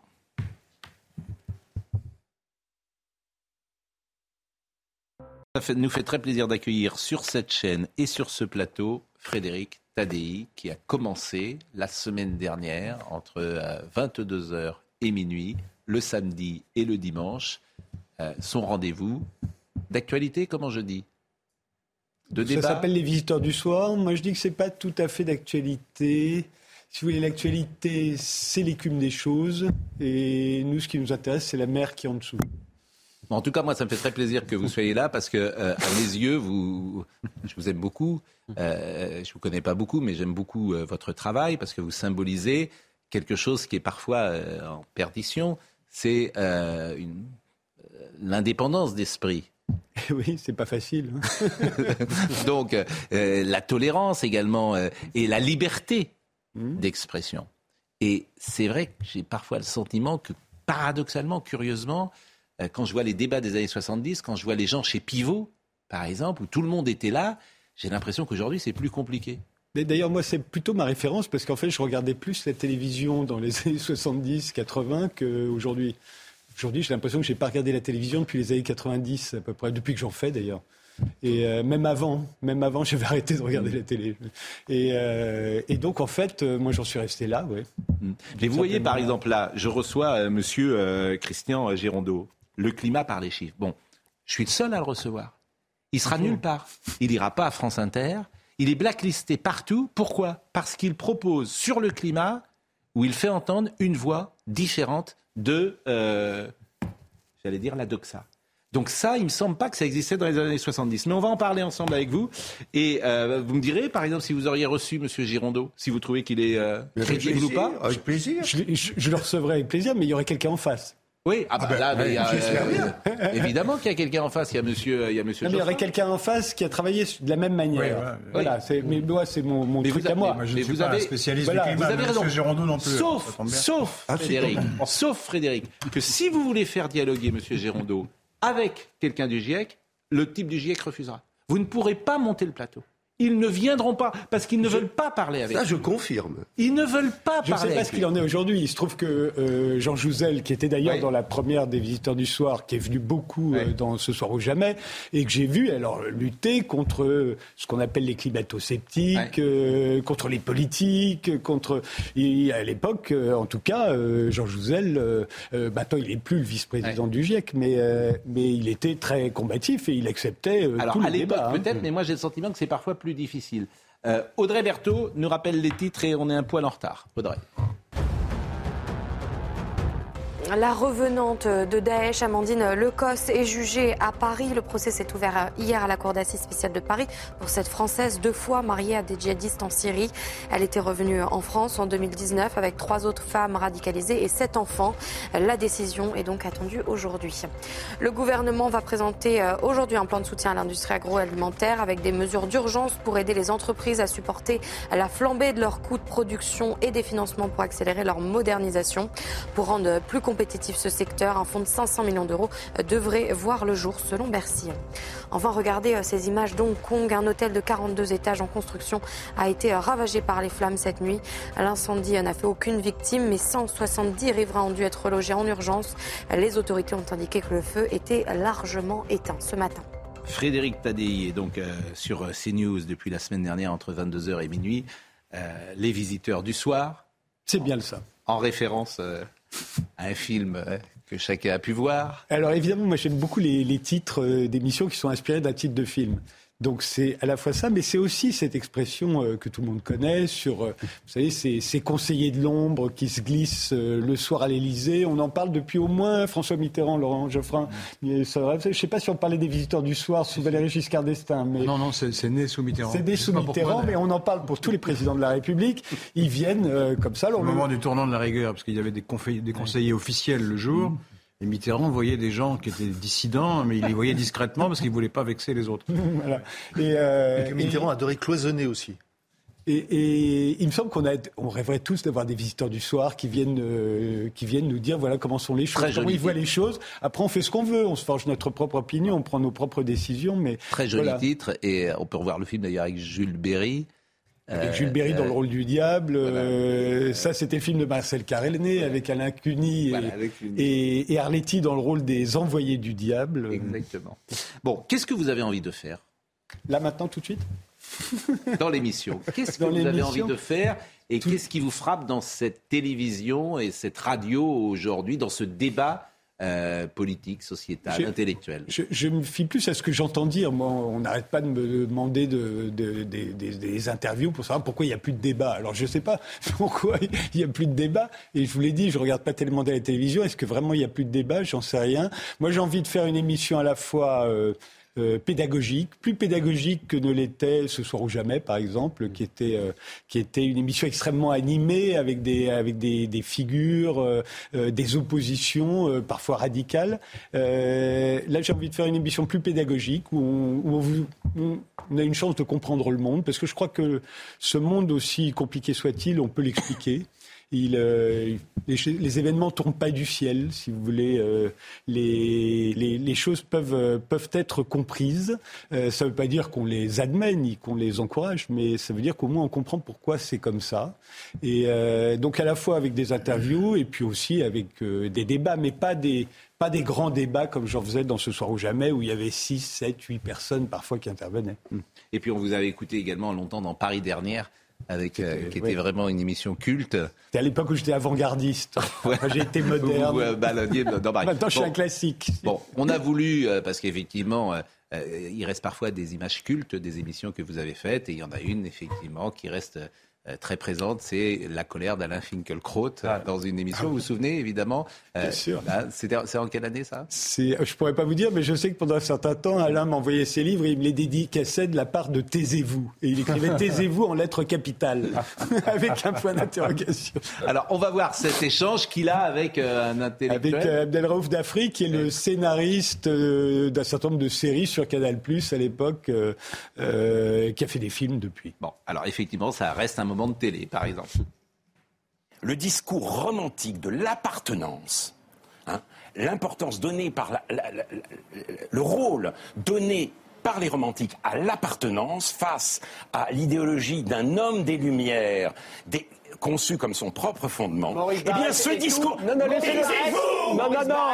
Abdel Dafri. Abdel Dafri. tout sauf romantique. Abdel Dafri, laissez-le terminer. Laissez-le terminer. Non, non, non, laissez-le terminer. On vous écoute, Alain Finkielkraut. Bon, voilà, ça reste, ça reste un moment.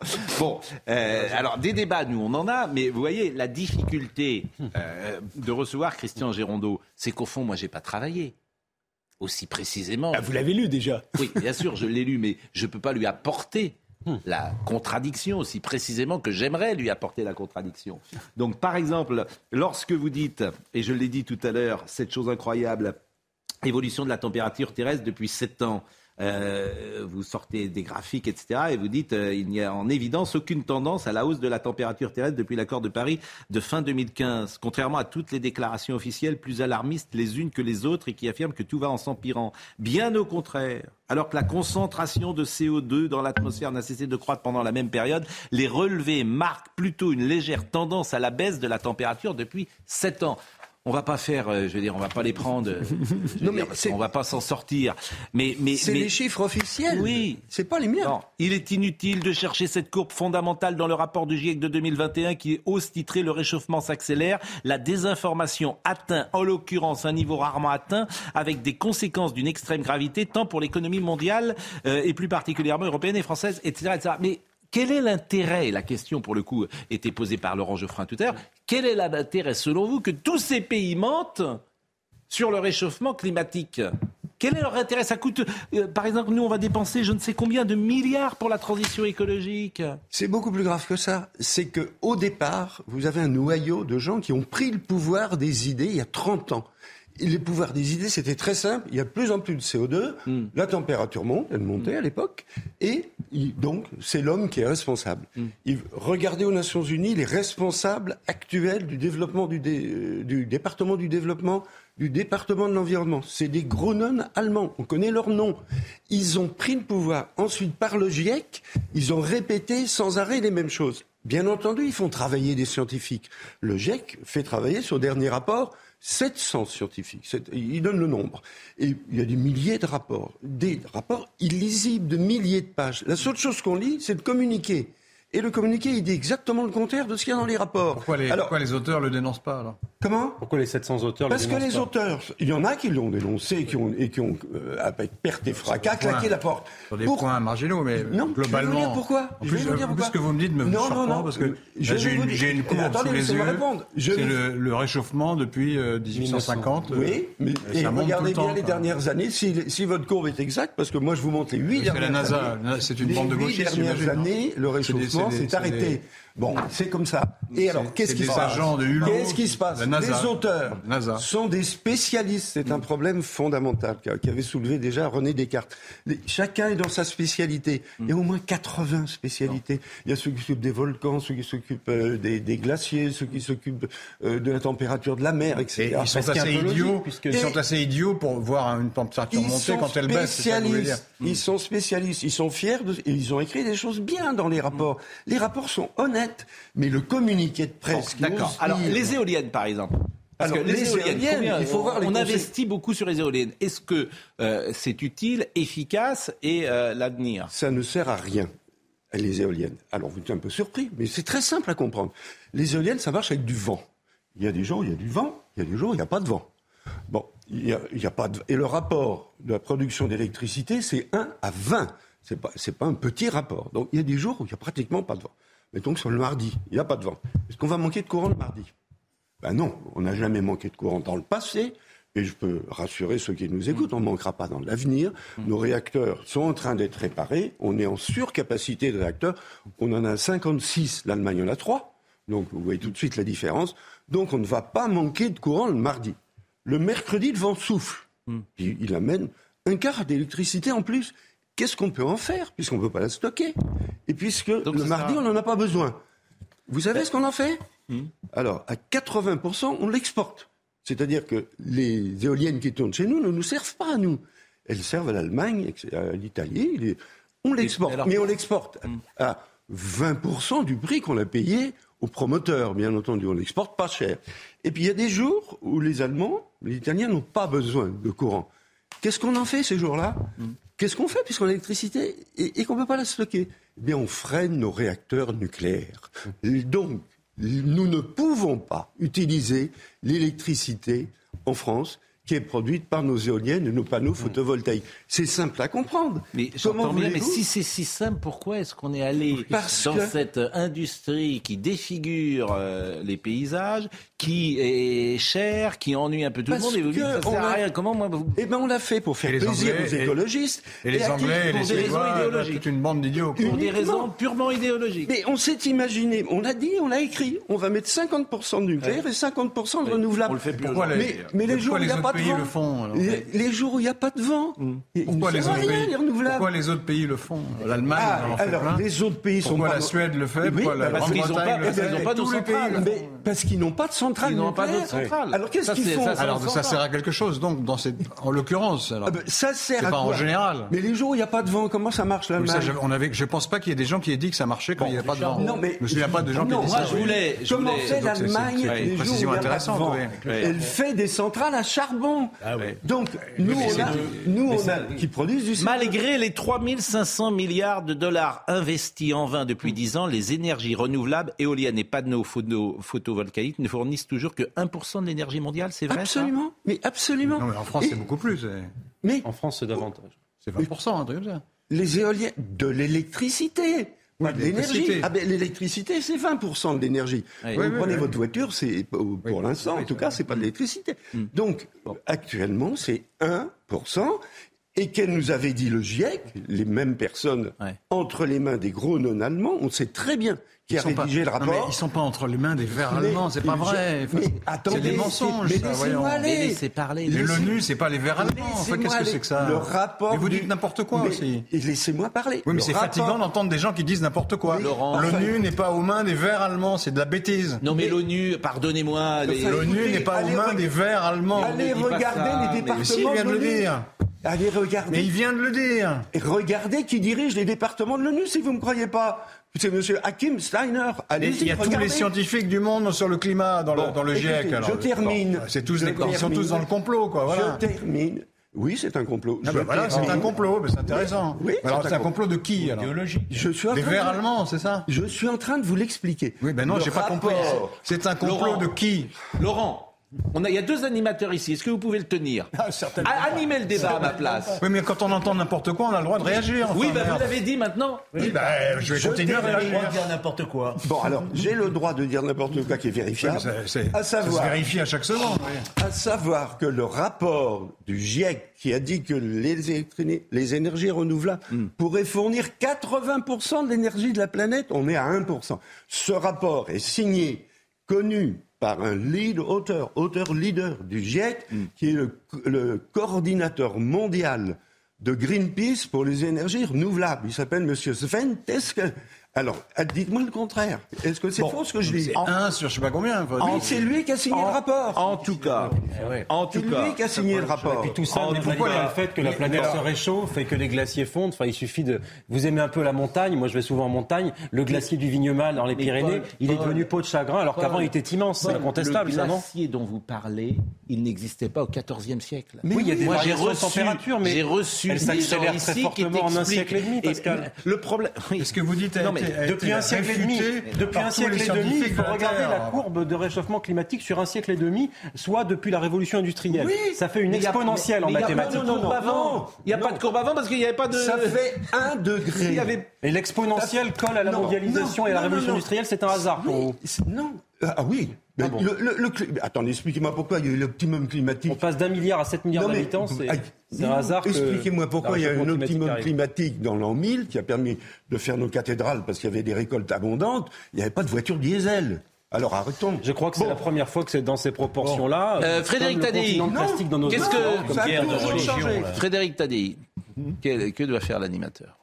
que doit faire l'animateur Que doit faire l'animateur Il doit, il doit avoir mis en face de monsieur quelqu'un qui a autant travaillé que lui. Bien sûr. Et qui réfute tous ses arguments. Je suis d'accord. je suis d'accord. Ce, qui est, ce qui est difficile à faire pour ceux qui n'ont Je suis je, du climat. Je suis d'accord. Oui. Bon, avançons. L'insécurité. J'ai deux trois petits sujets. Il reste 20 minutes. recherche sur le climat. J'ai écrit bon. 8 livres sur le climat. Oui, mais c'est des livres de seconde main. Bon. Ah, de seconde main. Bah oui, de seconde main. Vous avez pris le rapport du GIEC, puis vous analysez le rapport du GIEC. Premier jamais produit. Allez, tomber la mortalité routière. On s'en souvient. Oui, il est très bon en exceptionnel. D'accord, ça ne veut pas dire qu'il est bon en climat. Ne le traitez pas de cette manière-là je le traite comme il mérite Comme je suis comme je suis très en retard, j'ai deux sujets possibles.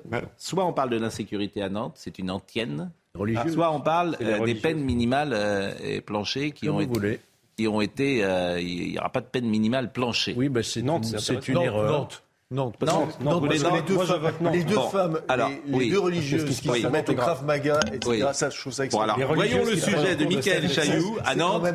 Voyons le sujet de Michael Chailloux à Nantes, parce que, alors, là encore, pardonnez-moi, il y a quasiment que nous qui en parlons. Deux religieuses. Non, de Nantes, ça c'est sûr.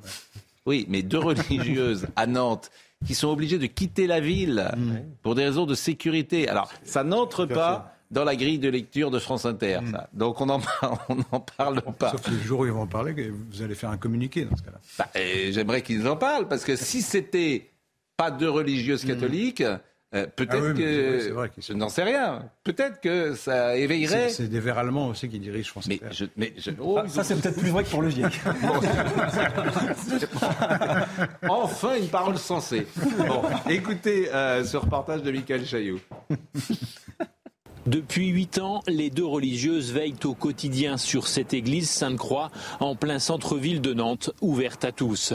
C'est un crève-cœur de partir, disent-elles aujourd'hui, mais elles se sentent épuisées face à l'insécurité. On n'est pas les franciscains du Bronx et je pense qu'aussi euh, il faut peut-être une, carrure un peu plus forte pour être euh, en ce lieu. Si on n'avait pas eu ces petits cours de, de self-défense, ça aurait pu être des agressions euh, physiques. En fait, on a su prendre de la distance quand ça devenait dangereux et on a eu quand même euh, une personne qui nous a craché dessus et qui, en, qui est aussi une autre personne qui en serait venue aux mains s'il n'y avait pas des paroissiens, des fidèles ou des gens qui étaient intervenus. Les religieuses précisent que les choses vont mieux depuis novembre et l'arrivée de renforts policiers en centre-ville. Mais leur décision est prise, une décision que comprennent les commerçants qui déballent devant l'église et les paroissiens. L'église, c'est un endroit de refuge aussi, donc euh, forcément, ils sont, sont au premier plan, quoi, les, les sœurs. Voilà. Pour leur sécurité, quoi. Elles ont peur, elles vivent continuellement, comme nous on fait d'ailleurs dans le quartier, on a peur de tout. Hein. Pourquoi? Qu'est-ce qui se passe dans ce quartier? Bah, Vous ne voyez pas les clients, la clientèle qu'il y a? Vous voyez, à côté, à côté du parking de Cré, c'est pas mal. Avec les chiens, les. Ben non, non. Les deux sœurs partiront en juillet. La paroisse Sainte-Croix recherche des volontaires pour reprendre la mission. Alors, Gilda Salin, qui est un des adjoints au maire de Nantes, ben lui, il n'est pas au courant, manifestement, de ce qui se passe dans sa ville et il est sur une forme de, de déni. Cette dame qui dit on a peur de tout, parce qu'il faut se balader dans les rues de Nantes, hein, je vous assure, vous, êtes, vous pouvez être surpris. Je sais pas, vous êtes allé à Nantes, Laurent Oui, j'ai de la famille à Nantes. Oui. Et vous êtes allé quand? Il y a trois mois, je crois. Hum. Et comment vous avez trouvé? Je pas resté longtemps, je n'ai pas fait une enquête. Donc je peux hmm. dire. effectivement, il y a de l'insécurité, il n'y a aucun doute. Il y a de l'insécurité. Et puis là, c'est une forme d'insécurité toute particulière. Je ne suis pas dans le déni, contrairement à ce que vous pourriez penser. Puis là, pardonnez-moi, parce que juste d'un mot sur les, sur les religieuses, pour moi, ça va, sur les religieuses, ça va même au-delà de l'insécurité. Pour moi, c'est une expression d'une forme de choc des civilisations, parce que c'est pas un hasard s'il s'agit d'actes antichrétiens hmm. et si les actes antichrétiens explosent en France et partout dans le monde. Donc je pense qu'on aurait tort de prendre ce phénomène-là à la légère et de ne pas en tirer des conséquences sur l'évolution de la société. Alors écoutez, monsieur Gilda Salin à la mairie de Nantes. J'étais quelque peu étonné dans la mesure où nous n'en avons pas euh, échangé euh, récemment, alors qu'il nous arrive d'échanger euh, des messages ensemble. Je sais aussi qu'elles sont bien connues, notamment des services de la police municipale qui interviennent autant que de besoin et qui passent très régulièrement autour de l'église et du passage Sainte-Croix, du jardin. ce qui m'étonne, c'est que nous avons eu d'énormes progrès quant à la situation dans ce secteur, dans le quartier du centre-ville d'une manière générale, grâce au renfort à la fois de la police municipale, mais aussi de la police nationale et des relations fonctionnelles combinées que nous portons ensemble. C'est vrai que le contexte actuel étant à l'amélioration, et ce sont les chiffres notamment de la préfecture qui le prouvent, mais euh, les commerçantes, les commerçants comme les habitants euh, du quartier euh, m'en parlent aussi régulièrement que cette situation s'améliore. Je dis donc en, effet que j'étais assez étonné lorsque j'ai découvert leur message, mais une fois encore, il ne m'appartient pas de commenter cette décision qui leur appartient. Oui, la situation s'améliore, mais je ne commenterai pas. C'est tellement la langue de bois que les copeaux tombent à chaque fois, à chaque phrase. C'est extraordinaire. mais peut-être que la situation s'améliore, pourquoi vous dites Oui, alors je vous confirme. mauvaise au départ, mais. Je vous confirme que depuis que Gérald Darmanin a pris l'affaire en main et envoyé des policiers. Ce qu'il a dit Oui, vous me coupez tout le temps en fait. Euh, non, non, je, j'abondais dans votre sens. Oui, bien sûr, bah, abonder en silence. Et, et c'est vrai que la situation s'améliore un peu. D'ailleurs, il y a quelqu'un qui m'écrit, mais euh, quelque chose mais de vous avez des ambitions politiques à Nantes Ah non, aucune. Ah bon Et alors, vous en faites beaucoup. Là. Alors, je vais vous dire, je n'ai aucune ambition politique du tout. Que les choses soient claires. Contrairement à vous, je crois, parce que vous avez fait 73% aux dernières élections. J'étais pas candidat. Vous êtes engagé je avec Anne Hidalgo. été candidat nulle part. J'ai comme vous, moi, au fond. Bah, vous êtes, bah, Exactement vous, comme vous. Mais vous étiez dans l'équipe d'Anne Hidalgo. Je lui donnais un coup de main, oui, c'est vrai. Oh, ah bah dites non, c'est vraiment quand vous pas êtes très efficace, c'est ça que vous voulez me dire, c'est vrai. Un, bah, un 73, je le reconnais volontiers. Un 73 c'est vrai que vous n'avez pas, je vous ai connu meilleur. On aurait pu faire. Bon. Euh, il y a quelqu'un qui me dit, euh, êtes-vous vraiment obligé euh, d'avoir dans votre émission euh, Monsieur Geoffrin? Bah oui. Non, je suis pas obligé, mais je, je l'aime et c'est pour ça qu'il est. Il parle euh, beaucoup, hein, quand même. Il est comment? Il parle beaucoup. Hein. Et oui, il parle beaucoup. Il coupe un peu. Il, je suis d'accord avec vous. Qu'est-ce que, vous voulez? Je voudrais juste bon. revenir. Je suis seul de mon juste revenir. Merci Oh. Laurent. Je voudrais juste revenir sur ce qu'a ce qu'a dit Paul, souligné Paul, qui est vraiment très important. C'est-à-dire sur euh, le fait que ce soit des religieuses. C'est-à-dire autrefois, euh, vous alliez dans des églises pour trouver refuge. Oui. Aujourd'hui, ce sont les personnes qui accueillaient qui doivent trouver refuge. Même à la RIC, Donc c'est une aversion, avait c'est une aversion, c'est une aversion complète. Eh ben, Et d'ailleurs, c'est même une aversion à un point que l'adjoint, j'ai noté la phrase, l'adjoint dit, elles sont bien connues des services de la police municipale. Alors ça, je trouve ça extraordinaire. Mais il a tout dit. Bon. Et alors, je ne sais pas si on dit Gildas ou Gilda, d'ailleurs, j'ai toujours euh, cette interrogation, c'est Monsieur Salin. Et alors, euh, voyez cette image que si vous souhaitez aller sur la page Facebook de la Fraternité bénédictine apostolique, je ne doute pas, euh, cher Laurent, que vous le fassiez ce week-end, eh bien, euh, vous pourrez voir euh, Sœur Marie-Anne Leroux ou Sœur Agathe Dutré, je ne sais pas si on va les voir. Marine, c'est une image qu'on avait passée hier soir. Et est-ce qu'on l'a, cette image? Non, on ne l'a pas. Bon. Euh, c'est vendredi. Et vendredi, c'est Vendroux, comme vous le savez. Vous nous regardez de temps en temps, Frédéric? Oui, j'ai vu. D'ailleurs, vous avez été gentil avec nous dans le Paris. J'ai regardé un peu parce Oui. qu'on m'avait tellement parlé de, de l'ogre Pascal Pro. je, alors? je regarde. Et alors, vous êtes J'ai trouvé ça très intéressant. Vous faites un truc que moi je ne saurais pas faire, hein, mais, euh, mais que je compare un peu à ce que fait Alain Finkielkraut d'ailleurs sur France Culture. Oui. Taisez-vous. C'est une, c'est- c'est une référence. Chacun. je- je- je- je- non, non, c'est-à-dire que Bon. vous mettez beaucoup de vous-même. Pas faux. Bien sûr. mais vous aussi. Et je pense qu'on vous- on regarde pour savoir ce que vous pensez. Mais non, ça c'est pas vrai. C'est- pas vrai du tout ça. Ça, je peux vous dire que c'est pas vrai du tout. On regarde parce que voilà, on parle de Ouais, la comparaison l'actualité, euh, en écoutant les uns et les autres. Il est très Mais- modeste. Mais non. non. Ouais, Ouais. trop modeste. Bon, c'est vendredi et vendredi Vendroux. Comme vous le savez, Oui, je connais Jacques c'est un moment euh, vraiment culte. Euh, Je ne sais pas ce qu'on va en faire euh, de tout ça, euh, mais vendredi Vendroux, générique. Où est-il?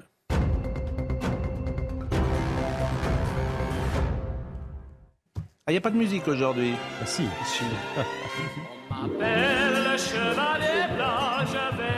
Ah, ça, Bah, évidemment. Ah. Écoutez, j'aurais parié, parce que je, je le dis chaque semaine, je, je n'ai pas le droit de savoir où vous êtes, même Marine ne me dit rien, mais je me doutais que vous seriez au Salon de l'Agriculture, cher Jacques. Bonjour et quel plaisir de vous voir.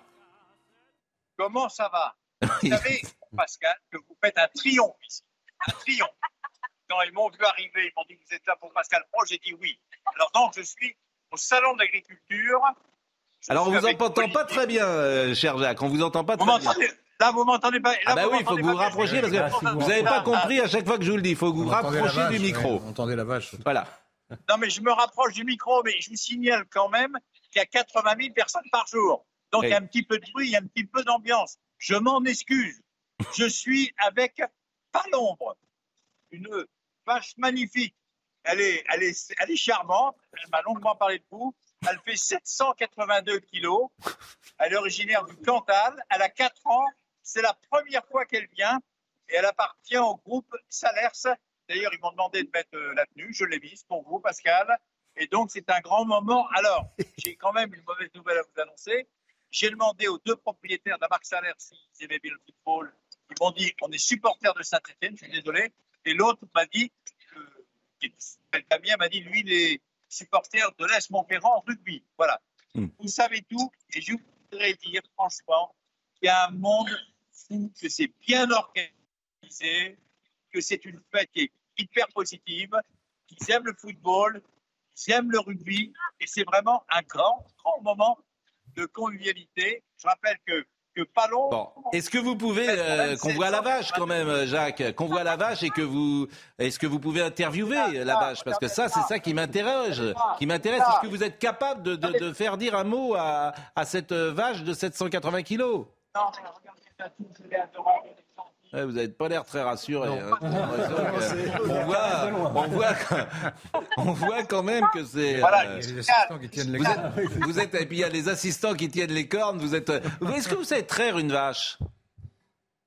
Je, vous signale quand même que le père de Palombre s'appelle Neymar et sa mère Juliette. Juliette. Voilà, si vous voulez tout savoir. Juliette, est-ce que vous savez traire une vache, Jacques? Comment? Est-ce que vous savez traire une vache?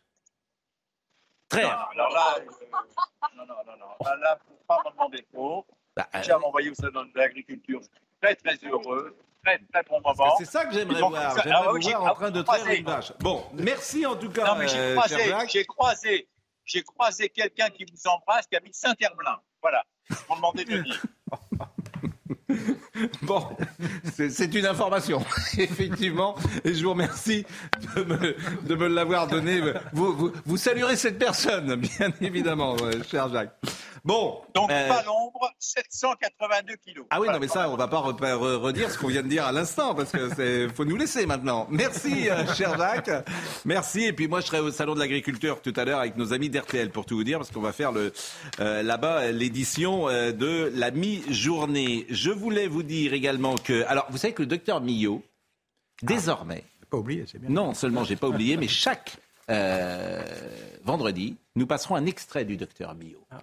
Eh oui. Hmm. Brigitte nous parlera d'un fléau qui concerne beaucoup d'entre vous, les allergies. Je ne sais pas si vous êtes allergique à...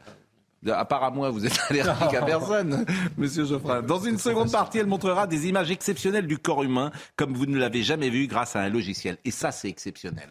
Regardez cette euh, séquence c'est la première fois qu'on faisait un musée métavers médical. D'accord, alors on va aller se balader dans votre musée métavers médical et vous allez nous commenter, c'est toujours mis en image. Hein. Alors déjà, c'est magnifique. Alors oui, on est, on est à l'étage des poumons. Oui. Et oui, on voit les embolies, les... et tout d'un coup, on va voir trois images parmi quelques milliards. On va voir une seconde le foie, le poumon, on peut aller partout. Le cœur, il n'y a plus de limite. C'est l'infinité des mondes parallèles, je dirais. Bon, c'est samedi à 10h, et puisqu'on est dans les annonces, bah, demain soir, 12 euh, heures plus tard, exactement, à 22h, entre 22h et minuit, on pourra vous écouter. Euh, est-ce que votre programme de demain soir est déjà euh, fait? Jamais. Moi, j'ai jamais réussi à faire une émission où on avait le programme la veille ou l'avant-veille. Jamais. Hmm. J'ai jamais réussi. Mais est-ce que vous, on a des pistes quand même de, est-ce que vous savez de quoi vous allez parler demain? J'ai une vague idée. Par exemple, la majorité numérique, c'est très intéressant. C'est quoi la majorité numérique? C'est que maintenant, euh, les moins de 15 ans ne pourront plus s'inscrire, euh, avoir un compte sur les réseaux sociaux sans l'accord de leurs parents. C'est une révolution pour les moins de 15 ans. Quand les moins de 15 ans, heureusement, ils regardent pas la télévision en général, mais quand ils vont l'apprendre, ils vont être fous. Qu'est-ce qui vous a intéressé cette semaine dans l'actualité, Frédéric Plein de choses. Euh, l'inflation. L'inflation, euh, vous en avez parlé tout à l'heure. L'inflation, c'est fascinant. Euh, et encore, nous, c'est rien à côté de l'Angleterre, par exemple. Mm. Mais vous remarquerez que quand vous lisez les journaux sur l'inflation, ils vous disent tous, là, il y a eu des grandes négociations annuelles entre les, les supermarchés et leurs et leurs fournisseurs. Euh, donc on s'attend à 10 points de plus d'inflation au printemps, mais personne ne vous dit pourquoi ça augmente. Pourquoi est-ce bah, que... Parce que la matière première augmente. Alors, c'est-à-dire que le céréalier, il achète le blé à l'Ukraine plus cher, donc son blé augmente. Donc quand il vend euh, après, euh, au, je veux dire, euh, son, son, blé, le blé augmente. Et ceux qui ont fait les gâteaux avec le blé augmentent. Et après, ils arrivent oui, c'est effectivement ce qu'on qu peut imaginer. c'est moins clair sur le sucre. Hmm. sur le, le papier, c'est pas clair du tout. voilà, c'est intéressant de savoir pourquoi les prix augmentent. par exemple le président de la République, Emmanuel Macron, était en tournée euh, en Afrique. Euh, pourquoi la France perd à ce point de l'influence et des parts de marché en Afrique? Euh, Inexorablement. Hmm. Euh, les Américains, d'abord, euh, nous ont euh, un peu poussé hors de, certains pays dans les années 90. Aujourd'hui, on dirait que c'est les Russes, les Chinois. Donc on peut retrouver peut-être ces thèmes-là demain On peut. À et, y a, et, alors, vous avez, les invités déjà sont choisis pour demain ben, En fonction des thèmes. Pour le moment, donc. il faut, et puis à, chaque fois, il faut qu'il y en ait en face. Vous avez bien compris, qu'ils ne ah soient pas tout à fait d'accord, etc., etc. Voilà, c'est compliqué, mais on va va certainement y arriver. Euh, il est. Euh, c'est le but, quand même, disons-le. Bon, et ça commence à 22h et puis ça se termine à, à minuit. Et c'est vrai que c'est un moment où on peut peut-être réfléchir euh, le, le, le samedi. Voilà. Non que dans mon émission le matin, on, ne réfléchisse pas. Voilà. Prendre un peu de recul par rapport à la semaine, un peu de hauteur. C'est décryptage, tout le monde dit la même chose.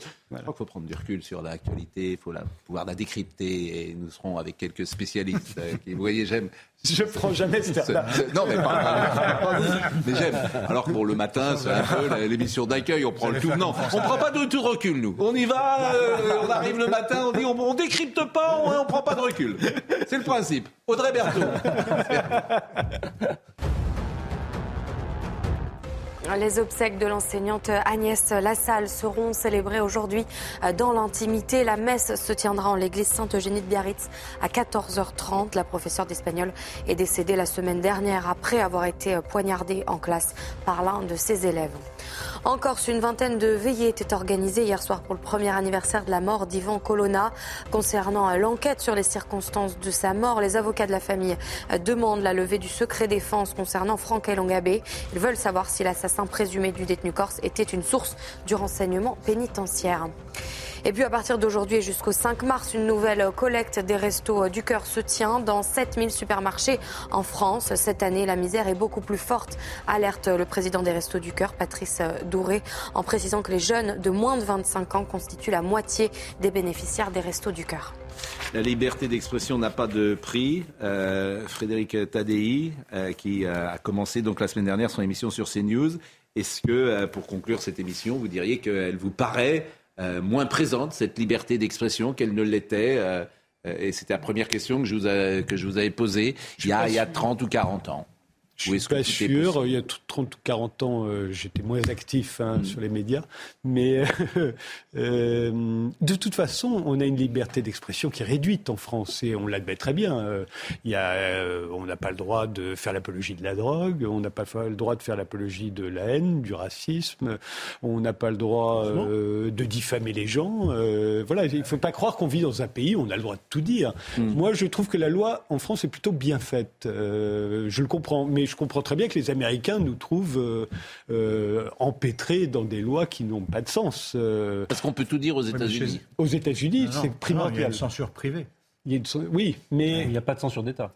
Mais il n'y a pas de censure d'État. Oui, mais c'est remplacé par la censure mm. privée qui n'est pas toujours la, moins, moins rigoureuse. Vous pouvez être nazi. Regardez Hollywood, ils ont été soumis à des règles volontaires, hein, mais très très mm. strictes pendant 50 ah, ans. que c'est très paradoxal, comme toujours aux États-unis. Il y a des éléments de liberté. vous avez le droit, vous avez le droit d'être nazi, vous avez absolument tous les droits. Chez nous, c'est pas possible. Vous ne pouvez pas.